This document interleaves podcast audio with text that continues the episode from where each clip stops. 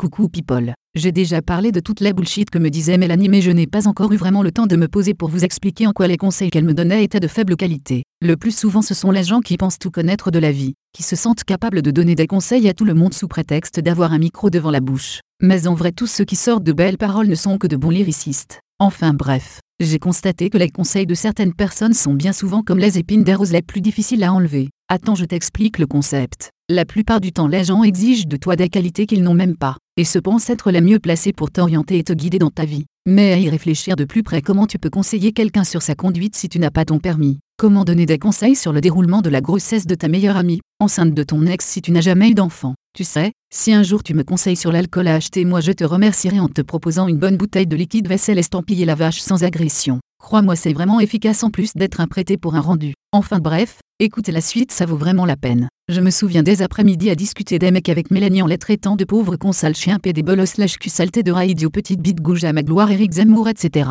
Alors qu'en vrai on est dépendants les uns des autres. Dans la même idée je pense que le féminisme prospère et se développe de plus en plus à cause de cet amalgame, la femme n'a pas besoin de l'homme pour avancer. Mais dans la réalité des faits le féminisme c'est une invention d'elle obligée pour que ton mec devienne homosexuel. Si tu n'as pas besoin de Dieu pour te goder, comment tu fais pour avoir une bonne bifle sans mec? La femme n'est pas un objet non plus oui oui bien sûr. Si c'était vrai, tu ne mettrais pas ton string préféré pour te faire défoncer la chatte par ton prof de maths au lycée pour avoir la moyenne et lécher le sexe du proviseur pour sauter une classe. En attendant, tu préfères écouter les conseils de tes pseudo-copines qui pensent toutes que ton homme devrait toujours t'acheter tout plein de trucs à dire vrai tu n'as pas réellement besoin mais auxquels tu trouveras une utilité plus tard. Réfléchis. En vrai, personne ne veut le bien de personne. On est tous obnubilés par notre jalousie, et donner un conseil sonne alors comme une façon détournée de faire valoir ses propres intérêts. Il faut savoir une chose, on reste jamais amis avec quelqu'un pour la vie. Si c'était le cas, pourquoi maintenant sommes-nous en froid? En vrai je pense que si je comptais vraiment pour toi tu serais là à mes côtés même dans les moments où le liquide vaisselle ne mousse plus. J'aime à penser que si dans la vie on ne possède pas une chose c'est qu'on n'en a pas une réelle utilité. Crois-moi, les conseils sonnent parfois comme de bonnes idées mais en réalité ils corrompent ton jugement et te freinent dans l'action, parce qu'en vrai si on se limite à la vie des gens personne ne fait rien.